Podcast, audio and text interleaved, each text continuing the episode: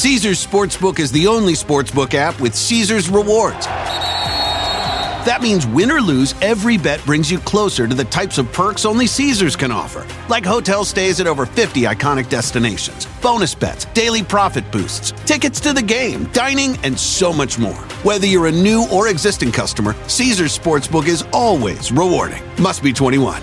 Gambling problem? Call 1 800 Gambler. Caesars Sportsbook. Don't just spectate, participate. This is a message for anyone with high LDLC or bad cholesterol who has had or is at risk of having a cardiovascular adverse event. Merck is studying an investigational medication to see whether it may help lower the risk of future cardiovascular adverse events. Cardiovascular disease is the leading cause of death worldwide, and in the United States alone, there are over 73 million people living with high LDLC. To learn about whether you may qualify, visit coralreefstudies.com now. Again, that is C O R A L R E E F S T U D I E S dot com. Es la historia de un colegio militarizado en el que había violaciones, abusos y en el que al final acabaron asesinando a uno de sus alumnos. Se embriagó, se puso de mala copa y apuñaló a un guardia de seguridad. Los llaman las ratas del Facebook. Ahí es donde cazan a sus víctimas. Padre e hijo asesinaron a un hombre a golpes solo por un conflicto vial. Hola, qué gusto saludarlos. Sean bienvenidos a este su podcast Sin Ley. Yo soy C4, C4 Jiménez. Vamos a arrancar. Es la historia de un colegio militarizado que ofrecía darle disciplina a sus alumnos, pero que al interior escondía historias de abuso, de violencia, de violaciones y terminó con un asesinato. Vamos a comenzar con el caso de Samir. Les voy a contar cómo comenzó toda esta historia. Una noche estaba revisando los mensajes que me mandan en mis redes sociales cuando una mujer me escribió para contarme y pedirme ayuda porque me decía que habían matado a golpes a un joven de 16 años en una escuela militar. Por supuesto que me llamó la atención el caso, le contesté y al otro día empezamos a investigar esta historia que dejó al descubierto todas las irregularidades, la violencia y los casos e historias ocultas e incluso de tortura que hay dentro de algunos colegios con formación militar. Este caso, Samir es un, era, tengo que decirlo lamentablemente, era un joven de 16 años que vivió mucho tiempo en Quintana Roo, que su mamá lo dejó cuando era pequeño y se fue a vivir a Estados Unidos. Su papá también lo dejó y él vivía a cargo de su tía. Su tía decide venir a, venir a vivir a Ciudad de México e inscribe a Samir en un colegio militarizado en Tultitlán. Le dicen en este colegio que lo van a cuidar, que le van a inculcar disciplina, pero lo único que encuentra ahí Samir es la muerte. Y es la muerte provocada por los propios sujetos que decían lo iban a cuidar, le iban a inculcar disciplina e iban a ver por él. El día que me escribe esta persona por la noche y me pide que la apoye al otro día con esta investigación, me muestra un mensaje de WhatsApp que le mandan de la escuela. Y en el mensaje de WhatsApp que le mandan de la escuela, imagínense, un mensaje de WhatsApp de parte de la escuela donde le dicen, Samir se puso un poco mal, tuvo algunas convulsiones y tuvimos que controlarlo. Ella le pregunta cómo está y le dice, le tengo malas noticias. Lo tuvimos que someter porque se empezó a golpear él solo contra la pared, convulsionó y cayó. Le vuelve a preguntar a esta persona, ¿y cómo está? Y la respuesta es, se murió. Por mensaje de WhatsApp le avisaron a la tía de Samir que Samir estaba muerto. Por supuesto, a ella le pareció increíble esta situación. De inmediato se trasladaron al colegio y sí, efectivamente, Samir estaba muerto. El argumento que le da el personal de la escuela es que Samir padecía eh, ataques de ira y según ellos le dio un ataque de ira en ese momento y por eso empezó a golpear a los compañeros, empezó a golpear a los maestros. Dicen que quisieron someterlo, se azotó contra el piso y que murió. Esa era la explicación que le daban a la familia de Samir. Por eso mismo me pedía apoyo la mujer que me contactó sobre este caso. De inmediato nos pusimos a investigar, me puse a hablar con la gente que conocía yo en la Fiscalía de Justicia del Estado de México. Esto sucede en Tultitlán. El colegio llamado Aztlán, empiezo a investigar y encuentro alguna serie de quejas de otras personas que hablaban de ese colegio. Quejas de gente que dice que ahí agredían a los jóvenes, vecinos que aseguran que escuchaban los gritos de los jóvenes que los lastimaban, comentarios en páginas de Facebook que alertaban sobre posibles ataques sexuales a los alumnos. Y es que este colegio era un colegio internado. Ahí mismo se podían, bueno, ahí mismo no se podían, ahí mismo se quedaban a dormir los alumnos durante toda la semana y los dejaban salir solamente el fin de semana. Cuando hablo con la Fiscalía de Justicia, me dicen en la Fiscalía que efectivamente las declaraciones que estaban dando el personal de la escuela eran las mismas que le habían dado a la familia de Samir, que Samir se había, le había dado un ataque de ira, que él se había golpeado contra la pared y que él después de este ataque había convulsionado y que lamentablemente había fallecido. La Fiscalía hace sus estudios, eh, los especialistas hacen la necropsia de Samir y encuentran que Samir murió por un fuerte golpe en el abdomen que por supuesto le provocó una herida a tal grado interna que le quitó la vida. Insistían las personas de la escuela que sí lo habían golpeado para someterlo, decían ellos, porque él se había puesto mal por este ataque de ira empiezan a hacer las investigaciones, yo empiezo a dar a conocer este caso en mis redes sociales y me empieza a contactar gente. Me contacta una señora que me dice que ella tenía ahí a, su hijo y que lo había sacado de esa escuela porque su hijo le contaba que golpeaban a los compañeros. Y me llega otra denuncia de una mujer que me dice que a su hijo lo tiene ahí estudiando, pero que su hijo le había contado que lo habían violado. Que lo habían violado los mismos compañeros dentro del colegio. Y que ella, me dice, me lo confesó esa señora, no le creía a su hijo. Me dijo, ¿sabes qué? Yo no le creía porque como yo obligué a mi hijo a, a que se quedara en esa escuela y él no quería, yo pensé que mi hijo me estaba mintiendo con tal de que lo sacara de la escuela. La señora puso una denuncia de inmediato por la violación y lo que descubre es que no es la primera vez que denunciaban una violación. Al menos tres casos de violación cometidos por alumnos y por maestros estaban denunciados en esa misma escuela. Cuando hacen ya más a fondo la investigación sobre el caso de Samir, encuentran que a Samir no solo lo golpearon los maestros, sino también los alumnos. Y encuentran que lo que estaban haciendo fue, a Samir lo fueron a sacar de su cama durante la madrugada. Uno de los maestros, supuestamente para inculcarle disciplina, comenzó a golpearlo. Lo golpeó primero en la zona de dormitorios. Samir por supuesto se defendió.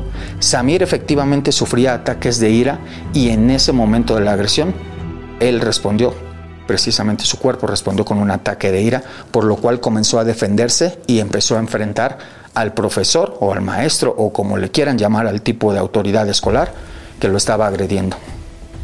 Se vuelve una pelea, por supuesto, ahí, a la, cual sube de tal nivel que lo golpean hasta dejarlo desnudo, lo llevan a la zona de regaderas y en la zona de regaderas lo vuelven a golpear. La golpiza es tal que efectivamente Samir pierde ahí el conocimiento, ahí lo tienen, lo visten, lo arreglan, lo tratan de acomodar y es cuando dicen que él solito le dio el ataque de epilepsia, el ataque de ira y el ataque con el que según el tipo este había perdido la vida. La Fiscalía de Justicia interroga a los compañeros, interroga a las personas que dormían en el mismo lugar que Samir, interrogan a las otras personas que había en el colegio y todo coincide. Quien mató a Samir fue uno de los encargados de cuidarlo, el encargado de cuidar a los alumnos en el colegio, él fue el que mató a Samir en ese lugar. La Fiscalía de Justicia recopila toda la investigación, integra el expediente, pide una orden de aprehensión y el juez ordena que encarcelen a este tipo. Después de esto, sigue investigando y encuentra la Fiscalía que ese mismo maestro estaba denunciado en cuando menos otras tres ocasiones también por agredir a jóvenes alumnos. Investigan los casos de violación que ya les había platicado y coinciden en que cuando menos tres alumnos y un maestro se encargaban siempre de abusar sexualmente de los jóvenes como parte, decían ellos, de la disciplina para inculcarles disciplina, inculcarles fuerza y hacerlo, según ellos, personas que tuvieran la fortaleza para seguir adelante. Esas eran sus justificaciones. Eso era parte de lo que decían ellos. Le estaban inculcando en este colegio militarizado. Después de que damos a conocer esta historia, después de que se descubre todo esto, la autoridad de Tultitlán finalmente decide clausurar el lugar. La Fiscalía de Justicia del Estado de México hace un cateo y encuentra, por supuesto, deplorable el lugar. Las regaderas sucias, ropa tirada por todos lados, lugares donde dormían los jóvenes llenos de insectos. Un muladar, un muladar que decían era una escuela militarizada para inculcar disciplina a los jóvenes. El lugar, por supuesto, en este momento se encuentra cerrado. Samir tuvo que ser sepultado en un panteón aquí en Ciudad de México. Su mamá no vino porque está en Estados Unidos, ya les comentaba yo. No tiene documentos y no pudo venir. Su papá no lo vio. Quien lo sepultó fue su abuelita, fue su tía y fue la abogada que me contactó, la que me pidió ayuda y gracias a quien pude dar a conocer toda esta historia. Hoy ya les dije Samir, Samir está enterrado, el colegio militarizado está cerrado. Muchos de los alumnos están buscando otra escuela. Hay alumnos que están prófugos porque están acusados de violación, de haber violado a sus compañeros y de haber agredido a sus compañeros. Hay maestros de este colegio que están igual prófugos porque están acusados de las lesiones.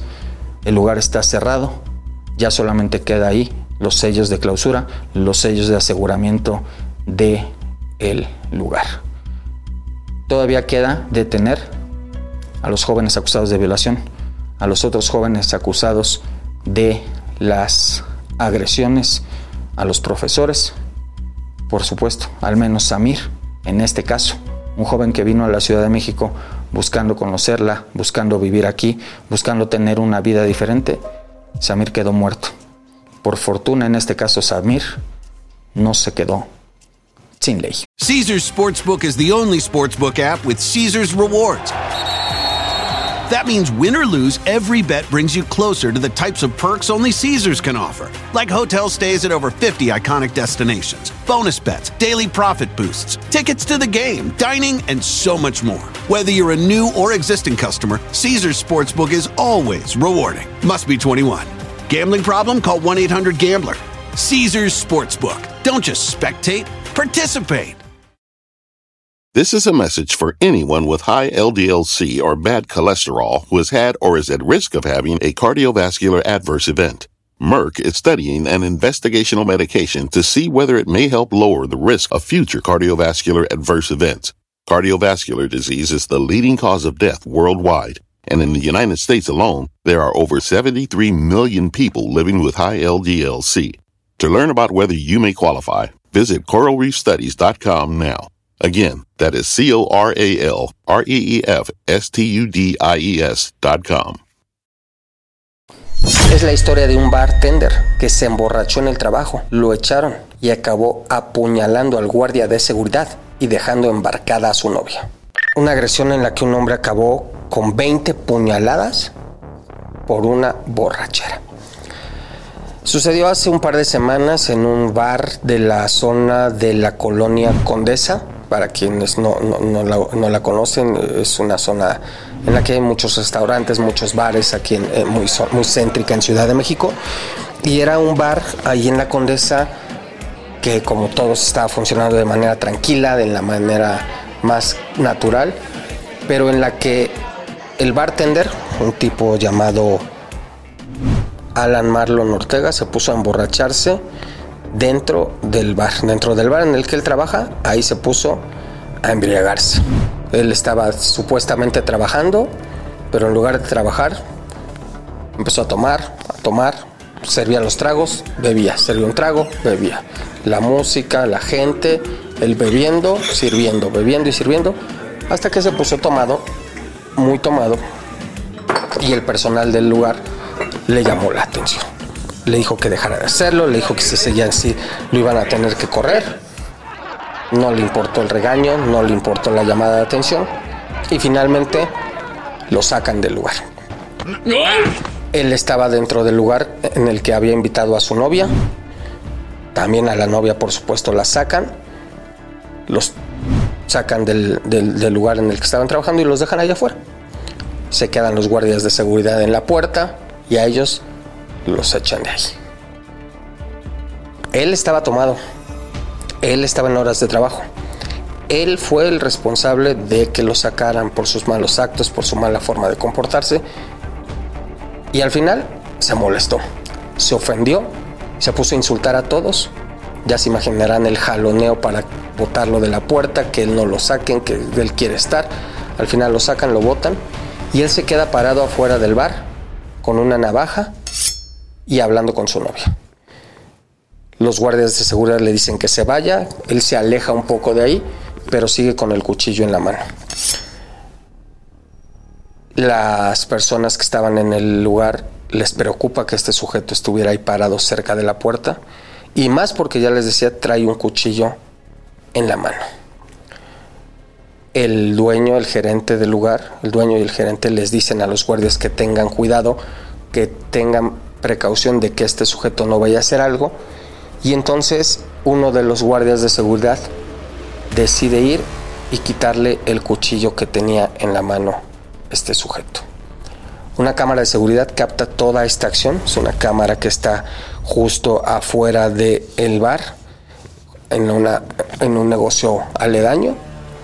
La toma desde la parte de arriba capta todos ahí, los guardias de seguridad de traje, este sujeto de mezclilla con una camisita floreada y una mochila, platicando con su novia que traía el cabello casi color naranja, unos tenis fosforescentes y, resaltan mucho en, la toma de, esta, de esta cámara que es una toma que se hace a la una de la mañana.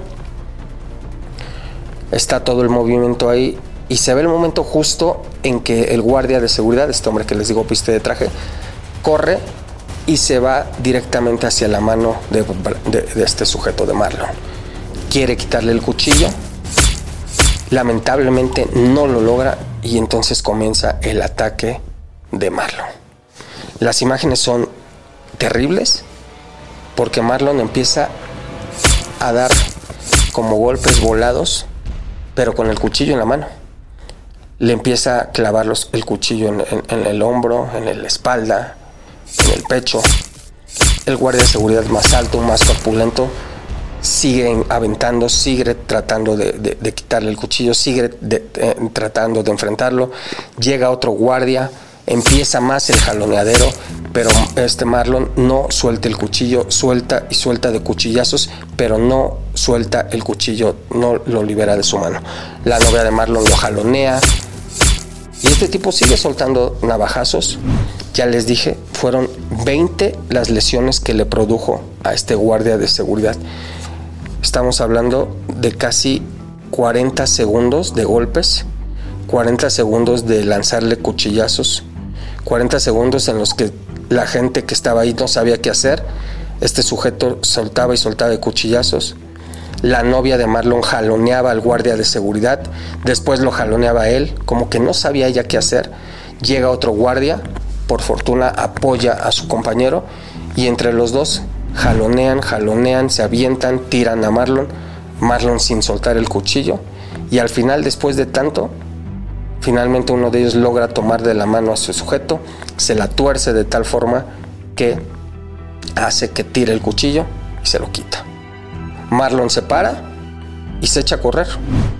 Su novia se queda como que no sabe qué hacer, ve tirado en el piso al, guardia lesionado, ve al otro guardia que está ahí ya, ya, ya, tratando de apoyarlo. Y la novia, esta mujer, lo que hace es pararse y tratar de correr atrás de su novio. Llegan paramédicos, llegan policías, llegan autoridades, revisan a este joven, al guardia de seguridad. Y el, el guardia de seguridad de un principio parece estar bien, pero una de las lesiones le había provocado una hemorragia interna que en ese momento no se estaban dando cuenta y se desmaya. Se desmaya, se lo llevan y llega al área de terapia intensiva. La policía capitalina comienza a buscar a este agresor en la zona y resulta que encuentra a su novia. El tipo, el cobarde ese, dejó abandonada a la novia, tomó un taxi y se fue. Y ella ya no pudo hacer nada. La autoridad la detiene, la dejó completamente embarcada y ella queda detenida, acusada de ser cómplice de ese sujeto. El guardia de seguridad tiene que ser internado en el área de urgencias, tiene que ser sometido a tres operaciones. Los paramédicos le daban pocas probabilidades de vida. Estuvo precisamente en terapia intensiva durante tres días. Fue domingo, fue lunes y el martes, por fortuna, gracias al trabajo de los médicos, gracias a las oraciones que dieron, por fortuna ese chavo logra sobrevivir. Los médicos incluso le dicen a su familia que no pensaban que viviera. Le dicen a su familia que casi casi es un milagro que no se haya muerto por esa hemorragia interna que después le descubrirían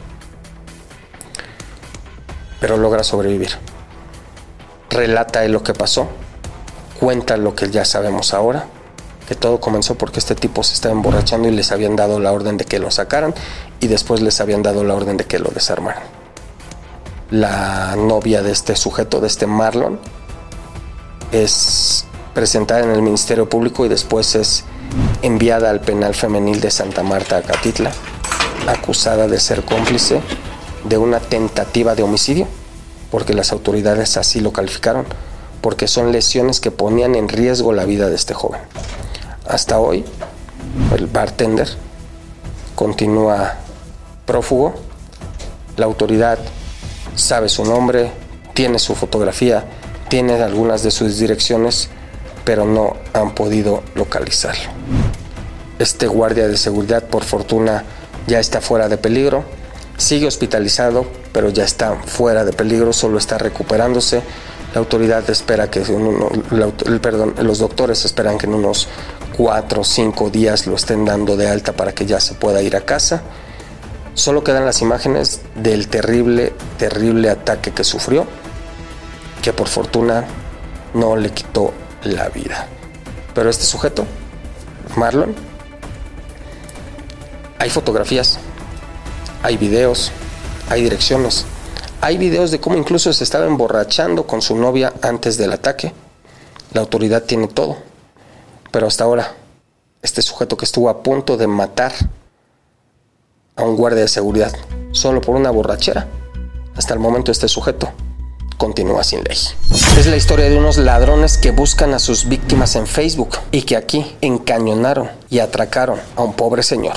Vamos a platicar ahora de algo que lamentablemente se ha hecho muy, muy común aquí en la Ciudad de México y es los robos utilizando y aprovechándose de los mensajes y de los anuncios de ofertas en Facebook. Yo los llamo las ratas del Face. Son delincuentes que ofrecen, ponen anuncios en el Facebook, consiguen fotografías de carros, de motos, de artículos, las bajan de algún, de algún, de algún sitio de internet y ponen ellos como si los estuvieran vendiendo. Son anuncios trampa y con esto buscan engañar a la gente para ofrecerles la venta, para citarlos y quitarles sus cosas. Cuando empezaron estos delincuentes a operar, lo que hacían era ofrecer los carros muy baratos. Por ejemplo, un carro que costaba 100 mil pesos, ellos lo ponían la fotografía y decían, me urge el dinero, estoy dispuesto a venderlo hasta en 70 mil Claro que la oferta era muy llamativa para cualquiera. Un carro, estás viendo un carro de 100 mil en 70, pues por supuesto que lo quieres comprar y entonces te decían, sí me urge, pero mañana tienes que llevarme el dinero. Y entonces la gente, creyendo que perdería esa oferta, llegaba con sus 70 mil pesos y pues lo que hacían era asaltarlos. Se empezó a dar mucho esto hace unos 5 años. Pero actualmente ya los ladrones ya no hacen eso. Como ya saben que la gente ya no cree en esas ofertas, ahora lo que hacen es ofrecer carros o motos o productos en un precio simplemente un poco por debajo de lo normal. Un poco para que la gente no sospeche y para que la gente caiga en la trampa. Es el caso de un señor al que llamaremos Alejandro. El señor Alejandro quería comprar un automóvil.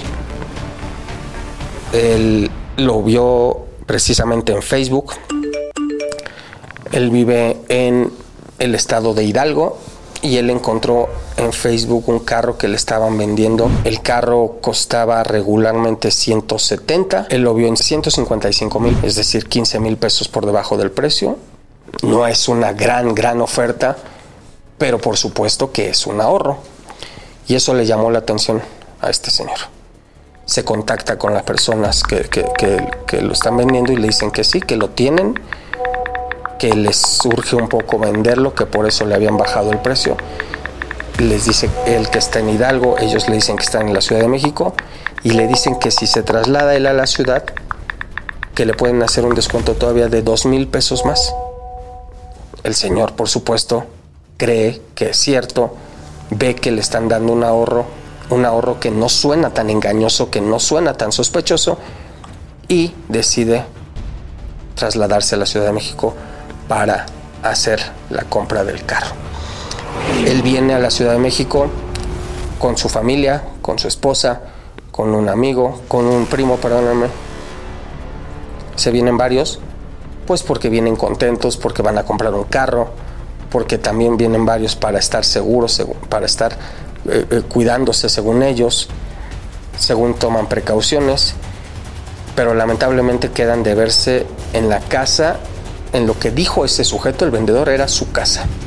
Él dijo que los veía en su casa para darles confianza. Les dijo, nos vemos en mi casa para que estén tranquilos, para que estén seguros, para que veas dónde vivo y tengas la seguridad de que vas a hacer un buen trato.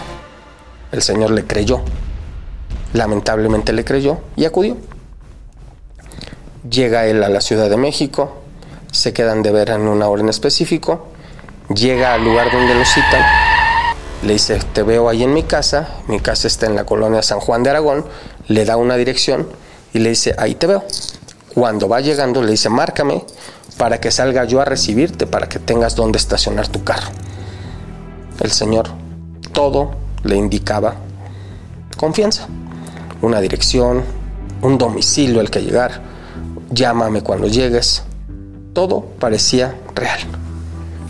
Sin embargo, todo era una trampa no existía el carro. El domicilio que le habían dado sí existía, pero no era la casa del delincuente. Simplemente era un domicilio más. Cuando llegan, le hablan por teléfono y el delincuente le dice, ya está caminando mi primo para allá, ahorita te va a ayudar a estacionar el carro. El señor jamás sospechó que le estaban poniendo una trampa, pero eso del primo eso de que ya estoy saliendo de mi casa era totalmente falso. Los delincuentes estaban a una cuadra del lugar esperando nada más que llegara este señor. Y justo cuando va llegando, se acerca incluso el supuesto primo con un folder en la mano en el que supuestamente iban los papeles del carro y le pide que se estacione. Y eso, eso fue el comienzo del atraco a este pobre señor. Les voy a poner un poco del audio de este atraco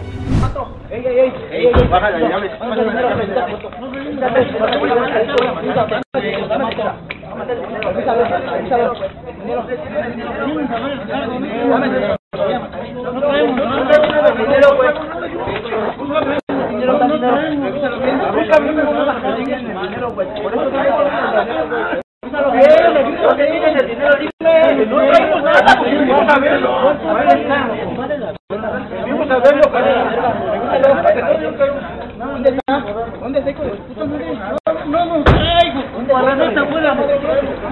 afuera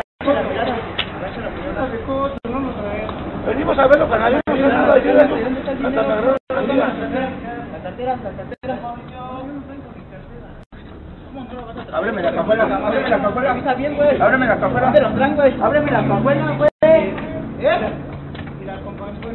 Cállate, cállate, cállate, güey. Ey, ey, ey, ey, ¿dónde estás, cabrón? ¿Dónde estás, puta madre? Ábreme el maletero, papá. Ábreme el maletero, güey. No traigo nada, no traigo nada. Ahí está, ¿qué pedo? A ver. ¿Dónde están los demás? Special ಇನ್ನೆಲ್ಲ ಹೋಯ್ತು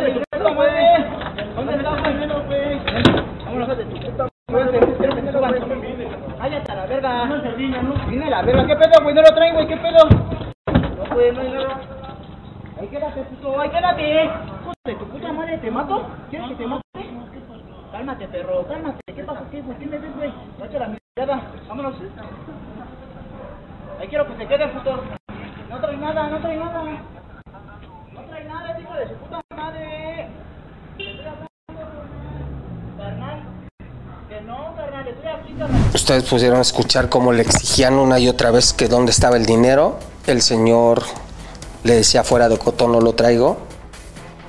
Por fortuna ese día el señor sí traía el dinero, pero por fortuna lo tenía escondido debajo de la alfombra de la cajuela. Eso permitió que no se lo robaran. Pero ustedes escucharon la forma violenta, agresiva, la forma amenazante, intimidante de este sujeto que se siente muy malo porque trae una pistola en la mano, que se siente muy valiente porque tiene sometido a un señor de la tercera edad en el piso. Escucharon cómo le decía una y otra vez, ¿quieres que te mate? ¿Quieres que te mate? ¿Qué me ves? ¿Qué me ves? Pero este señor estaba hincado en el piso. Lo primero que hace cuando llegó este sujeto, ustedes lo escucharon, fue decirle, ese hijo de su pinche madre, y lo encañona y le da una cachetada, mientras con la otra mano tiene la pistola sostenida en su cara. Porque así son los delincuentes. Eso es algo que siempre me repito y lo repito. Los delincuentes se dan valor porque están armados, porque están en bola, porque están superiores. Pero cuando están en, un, en una situación a la par o inferior, lo primero que hacen es llorar, lo primero que hacen es correr, lo primero que hacen es pedir que no les hagan daño. En este caso,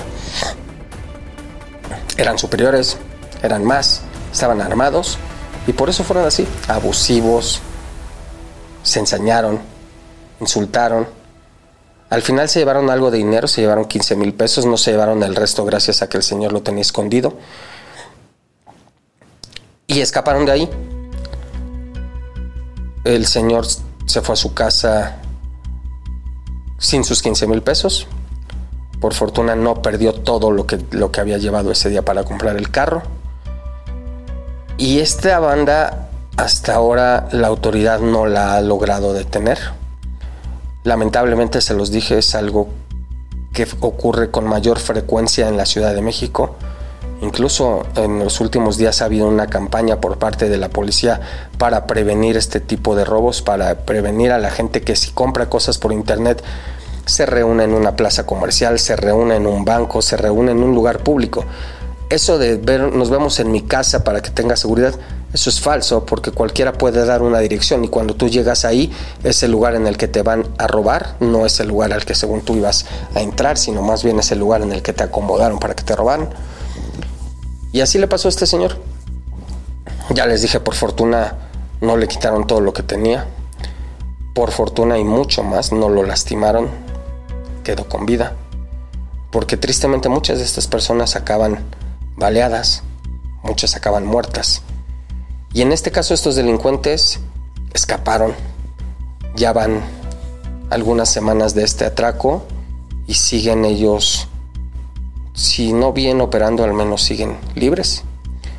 La autoridad los está buscando y esperemos, esperemos que ninguno de ellos se quede sin ley. Caesar's Sportsbook is the only sportsbook app with Caesar's rewards. That means win or lose, every bet brings you closer to the types of perks only Caesars can offer, like hotel stays at over 50 iconic destinations, bonus bets, daily profit boosts, tickets to the game, dining, and so much more. Whether you're a new or existing customer, Caesars Sportsbook is always rewarding. Must be 21. Gambling problem? Call 1 800 Gambler. Caesars Sportsbook. Don't just spectate, participate. This is a message for anyone with high LDLC or bad cholesterol who has had or is at risk of having a cardiovascular adverse event. Merck is studying an investigational medication to see whether it may help lower the risk of future cardiovascular adverse events. Cardiovascular disease is the leading cause of death worldwide, and in the United States alone, there are over 73 million people living with high LDLC. To learn about whether you may qualify, visit coralreefstudies.com now. Again, that is C O R A L R E E F S T U D I E S dot com. Es la historia de un padre y su hijo que se pelearon por un conflicto vehicular y que acabaron asesinando a golpes a un conductor en la calle. Esta es la historia de un padre y un hijo violentos a tal grado de matar a alguien a golpes. En otro capítulo platicamos cómo por un estúpido conflicto vial puede cambiar una vida. Cómo por un momento de perder la razón puede cambiar toda una vida y matar a alguien. Y así sucedió en este caso. Este es el señor Jesús Hernández y su hijo Jesús Andrés Hernández. Ellos viven en la zona de Xochimilco, aquí en Ciudad de México. Y salieron una noche en su carro. Iban padre e hijo allá por la zona de Xochimilco en un lugar que se llama la Curva del Conejo.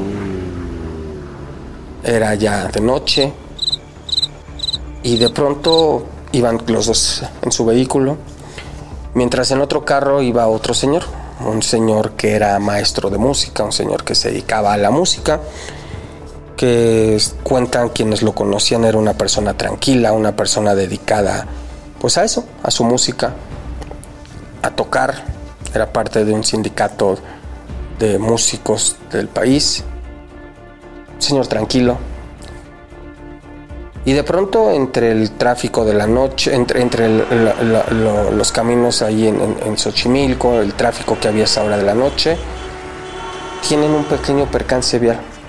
Un percance en el que no deja pasar uno al otro y el señor que conducía solo le alcanza a dar un pequeño golpe al automóvil Pontiac Sunfire en el que viajaban padre e hijo.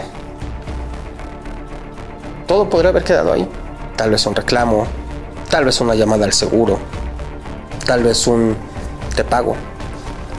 Pero no. Padre e hijo se molestaron, siguieron a este señor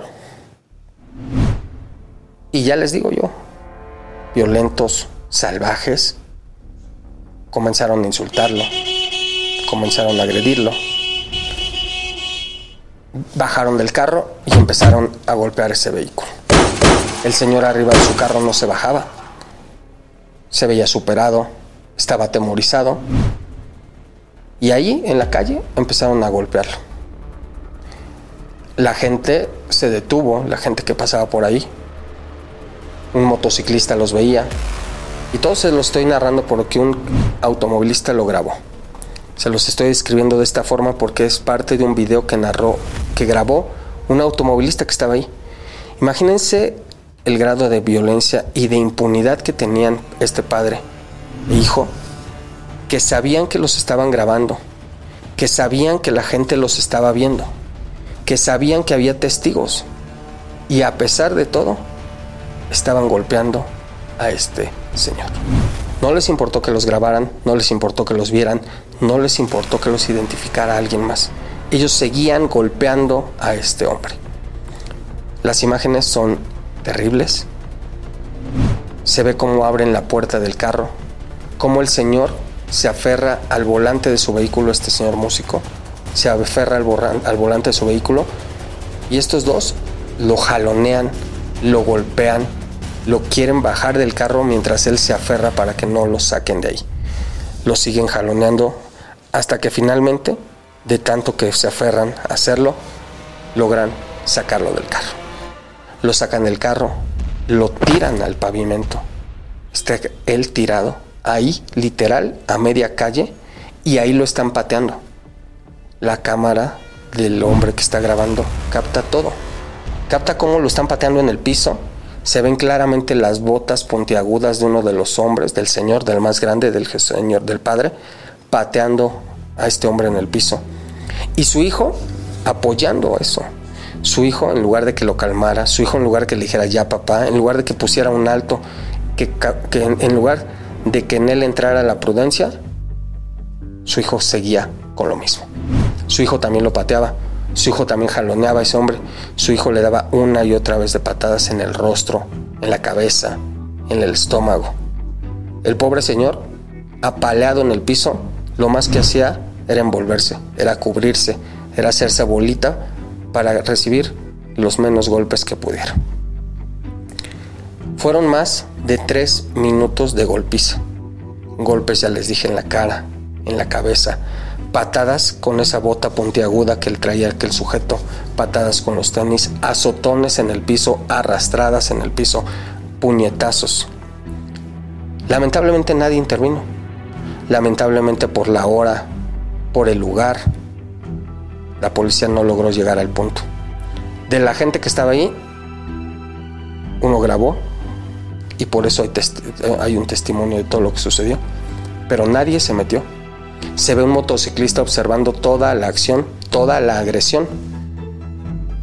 Pero nadie que interviniera, nadie que pusiera un alto al salvajismo de esos sujetos. Ya les dije, fueron más de tres minutos de golpiza hasta que finalmente se cansaron de apalear a este hombre y lo dejaron ahí, inconsciente, tirado en el piso. A pesar de todo lo que hicieron, padre e hijo se iban riendo, estaban contentos, estaban orgullosos de lo que había sucedido. Se subieron a su carro y se fueron de ahí, muy tranquilos, muy quitados de la pena.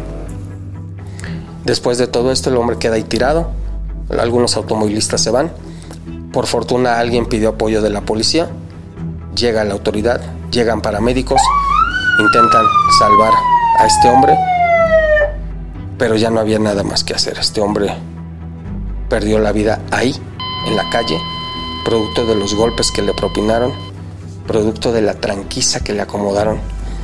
Él muere allí, en el piso, en el pavimento, en la curva del conejo. Ahí se queda este hombre muerto. La policía comienza a rastrear a los, a los sujetos en la zona. Este video que les conté, alguien se los da a los policías. Y gracias a ese video se dan cuenta del vehículo en el que iban estos sujetos. Se dan cuenta que era este Pontiac Fire dorado que les cuento. Y empiezan a rastrearlo en toda esta zona. Era ya de madrugada. Empiezan a buscarlo, empiezan a buscarlo. Y los señores ya estaban muy tranquilos en su casa, cenando cuando llegan a buscarlos. Estaban esperando que les sirvieran la cena. Cuando llega la policía, imagínense el grado de tranquilidad que tenían que las botas del hombre y los tenis del chavo estaban manchadas con sangre del hombre al que acababan de matar. Y así estaban ellos tranquilos en su casa. No se habían cambiado, no las habían escondido, no se habían limpiado. Estaban así, con sangre de un hombre al que acababan de matar, embarrada en las botas, embarrados en los tenis en esas botas cafés y en esos tenis blancos, en la punta de la bota, en la suela de la bota, en el empeine del tenis, en la suela del tenis, en las agujetas del tenis había sangre. Y ellos, como si nada, con sus tenis manchados de la sangre de un hombre al que acababan de matar, tranquilamente. La policía capitalina ubica a estos señores, los detiene al hombre y al hijo y se los lleva. ¿Y saben qué argumentan? Que Él los provocó, que Él les pegó en el carro y que les dijo que sí les iba a pagar, pero que por favor lo esperaban porque en ese momento no tenía dinero y que ellos no iban a permitir esta situación. Los sujetos son detenidos, son presentados en el Ministerio Público y ahí, ahí les quitan los tenis, les quitan las botas, por supuesto hacen, hacen estudios que es la sangre del hombre al que habían asesinado. Este hombre acabó sin vida ahí, en el pavimento. Un músico, un músico que era una persona tranquila, que se dedicaba a su vida, que no peleaba, que no discutía, que estaba dispuesta incluso a pagar el golpe que había provocado, pero que en ese momento no tenía dinero. Acabó muerto. Muerto por este par de salvajes que se creían impunes, que fueron violentos, que mataron a un hombre y se fueron tan tranquilos a cenar, aún con la sangre de ese hombre que tenía manchada su ropa, sus botas, sus tenis. Hoy por fortuna esos dos sujetos están detenidos, padre e hijo asesinos, están ya en la cárcel, los van a acusar de ese asesinato, habrá que ver qué alegan, habrá que ver cuál es su defensa. Yo no creo que exista alguna defensa para el salvajismo que tuvieron para asesinar a ese señor. Y ya se los dije una vez más, se los dije aquel día y se los repito hoy, y tristemente estoy seguro que lo voy a volver a decir. Estas cosas que sean por un estúpido conflicto vehicular. ¿Qué puede pasar si no te pagan el carro? ¿Qué puede pasar si te golpean un carro y te lo dejan abollado? Claro que te va a dar coraje, claro que vas a tener que pagarlo, pero no pasa absolutamente nada más. Hoy hay un hombre muerto, otros dos en la cárcel. La vida de esa familia, por supuesto, cambió por completo. La del, la del hombre asesinado y la de estas dos, estos dos sujetos que cometieron el crimen.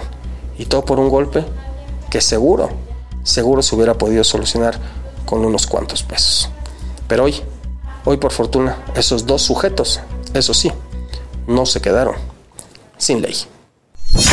Hasta aquí llegamos el día de hoy. Recuerden que nos pueden escuchar en todas las plataformas, en Spotify, también síganme en mis redes, ya lo saben, me encuentran en arroba C4 Jiménez. Yo soy C4, C4 Jiménez. Esto fue Sin Ley.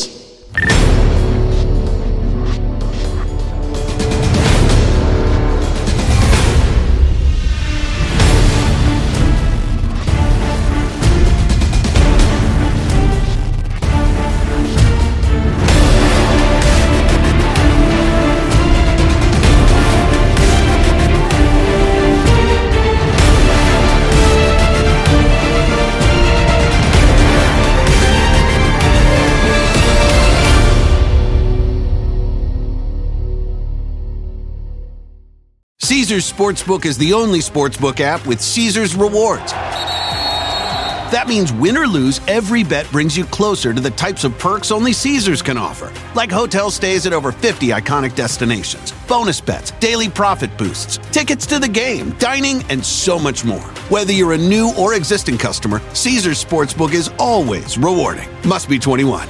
Gambling problem? Call 1 800 Gambler. Caesars Sportsbook. Don't just spectate, participate. This is a message for anyone with high LDLC or bad cholesterol who has had or is at risk of having a cardiovascular adverse event.